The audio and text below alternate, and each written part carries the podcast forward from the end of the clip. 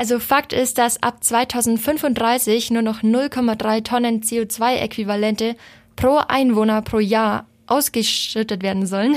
Das Statistische Amt der EU ähm, hat Daten von 2017 für Deutschland herausgegeben. Und zwar hatte jeder Deutsche im Durchschnitt 11,3 Tonnen CO2-Äquivalente ausgestoßen. M94 5 to go. So ist der Eibacker. Na, zum Gleichern. Am Mittwochabend hat der Münchner Stadtrat den Klimanotstand ausgerufen.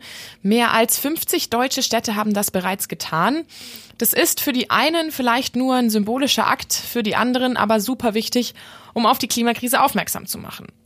Um den Klimanotstand in München soll es heute bei uns gehen bei M495 To Go mit Antonia Engelhardt und Julia Kriegel. Julia, was bedeutet eigentlich Klimanotstand? Ähm, der Begriff Klimanotstand ist eigentlich ein symbolischer Akt, also ähm, man erkennt die Klimakrise an, aber es werden keine konkreten Maßnahmen dafür vorgegeben. Ähm, es ist nämlich kein formaler Notstand, ähm, wie zum Beispiel im Grundgesetz ähm, manche Notstände verankert sind. Ähm, das sind dann Ausnahmezustände, aber eigentlich ist es ja einer. Aber halt eben ein langfristiger, das heißt, es ist eigentlich kein Notstand, sondern ein lang, eine langfristige Krise mit dem Klima. Und Deshalb hat es eigentlich einen symbolischen Charakter, weil man eben keine konkreten Maßnahmen hat, sondern einfach nur dieses Symbol, dass man endlich was gegen die Klimakrise macht und dass man vor allem auf die Beschlüsse der Pariser Klimakonferenz eingehen will und insbesondere die maximale Grenze von plus zwei Grad Celsius ähm, zu unterschreiten. Wie sind da so die Reaktionen ähm, von, von außerhalb auf den Ausruf des Klimanotstandes? Also, ich habe mit David Böttcher gesprochen, der ist von der Extinction Rebellion, ein Klimaaktivist in München und der fand es eigentlich ganz gut, ja. Ich glaube, das ist auf jeden Fall schon eine gute Richtung, die wir eingeschlagen haben. Ich glaube, Klimanotstand ist ein schönes Zeichen, vor allem wenn die Stadt München, als sagen wir etwas konservative Stadt, vor allem in Deutschland auch bekannt, man sagt, hey, selbst München macht jetzt was, das können die anderen auch mal loslegen. Also er sieht es als, als positiven Schritt in die richtige Richtung. Mhm. Ähm, du hast gesagt, es gibt keine vorgegebenen Maßnahmen, wenn man so einen Klimanotstand ausruft. Die Kommunen müssen sich selber drum kümmern. Für welche, für welche Maßnahmen hat sich der Münchner Stadtrat entschieden dann? Also der Münchner Stadtrat will nicht bis 2050, sondern sogar bis 2030 klimaneutral bleiben ähm, oder werden. ähm, und sie wollen bis Mitte 2020, also nächsten Jahres, dann einen konkreten Plan für die Maßnahmen ausarbeiten. Ähm, das Problem ist halt, dass die Kommune nur insgesamt 40 Prozent Einfluss auf die CO2-Emissionen hat. Woher kommt der Rest? Äh, der Rest kommt dann entweder von Beschlüssen auf der Bundesebene oder vom Europäischen Parlament. Und darauf haben die eben keinen Einfluss, einen derartigen. Und jetzt konkrete Maßnahmen, die geplant sind, sind zum Beispiel, dass sie die Neubauten energiesparend bauen wollen oder dass alle städtischen Gebäude eine, von Solarenergie leben sollen und 30 Prozent ähm, der Fassaden und Dächer begrünt werden sollen. Außerdem werden dann die Stadtratsentscheidungen dann auch ähm, zukünftig nach der Klimaverträglichkeit bewertet werden. Also es kommt zum Beispiel ein Beschluss und dann wird erstmal darüber diskutiert, wie viele CO2-Ausstöße ähm, hierfür benötigt werden und wie man diese eben auch kompensieren kann, dass klimaneutral bleibt. München hat allerdings schon seit 2008 mehrere Klimaschutzprogramme. Ähm, zum Beispiel stellt das auch die Umweltreferentin Stefanie Jakobs vor. Wir in München tun allerdings schon seit vielen, vielen Jahren sehr viel für den Klimaschutz und tun da alles, was wir eben als Kommune auch tatsächlich tun können, äh, um hier wirklich was an, an Gegenmaßnahmen auch tatsächlich zu haben. Was sind da zum Beispiel Klimaschutzmaßnahmen?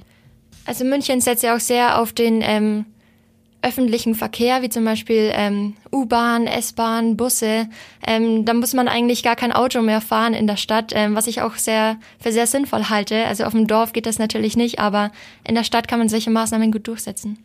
Bei dem äh, Beschluss, ähm, den Klimanotstand auszurufen, wie war da so die Stimmungslage im Stadtrat? Wie, wer hat dagegen, wer hat dafür gestimmt?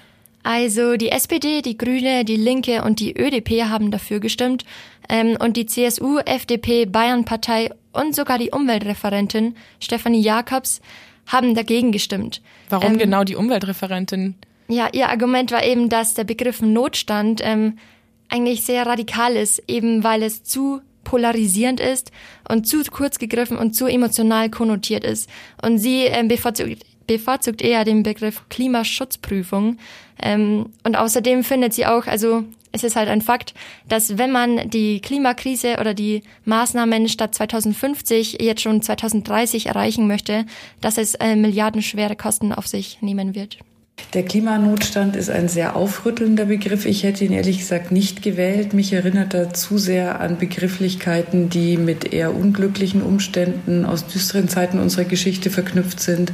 Außerdem ist ein Notstand auch immer irgendwas, was vorübergehend tatsächlich ist. Klimawandel ist es leider ja nicht, wie wir wissen. Was für düstere Zeiten aus unserer Geschichte meint sie damit? Hm, vermutlich meint sie damit die Weimarer Republik, bei der auch ein Notstand ausgerufen wurde. Ähm, aber ein Notstand der Demokratie. Also es war ja fraglich, ob wirklich die Demokratie noch demokratisch ist oder eben auch nicht. Kommen wir mal zurück ähm, auf, auf jetzt und hier und dass wir jetzt den Klimanotstand haben. Hat es für uns, für mich und dich, für uns Privatbürger quasi Konsequenzen? Also Fakt ist, dass ab 2035 nur noch 0,3 Tonnen CO2-Äquivalente pro Einwohner pro Jahr ausgeschüttet werden sollen. Ähm, allerdings zum Vergleich mal, ähm, das Statistische Amt der EU ähm, hat ähm, die Daten von 2017 für Deutschland herausgegeben. Und zwar hatte jeder Deutsche im Durchschnitt 11,3 Tonnen CO2-Äquivalente ausgestoßen. Krass, also mhm. muss, ich, muss man quasi 11 Tonnen weniger bis 2035 äh, 35 äh, reduzieren quasi, um, um dann überhaupt diesen Standard zu halten oder diesen, dieses Ziel zu bekommen. Ja, da ist jeder Einzelne von uns gefragt. Ähm, es gibt aber auch sehr einfache Maßnahmen, wie man das äh, ein bisschen reduzieren kann. Und zwar indem man zum Beispiel seine Standby-Leuchte ausschaltet oder den Kühlschrank abtaut oder auch den Ökostromtarif wählt. Aber reicht es, wenn wir als einzelne Bürger und auch einzelne Kommunen oder Städte ähm, einen Klimanotstand ausrufen? Muss da nicht irgendwie was Größeres passieren?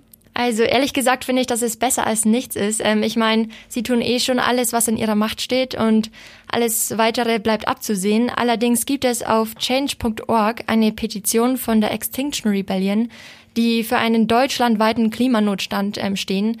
Ähm, das ist zwar eine krasse Meinung, dass sie also Zitat, wir müssen dringend handeln, indem wir sofort einen nationalen Klimanotstand erklären. Äh, das ist im Vergleich zu Jakobs oder insgesamt eine relativ krasse Meinung, weil sie eben jetzt sofort den Klimanotstand in Deutschland ausrufen wollen.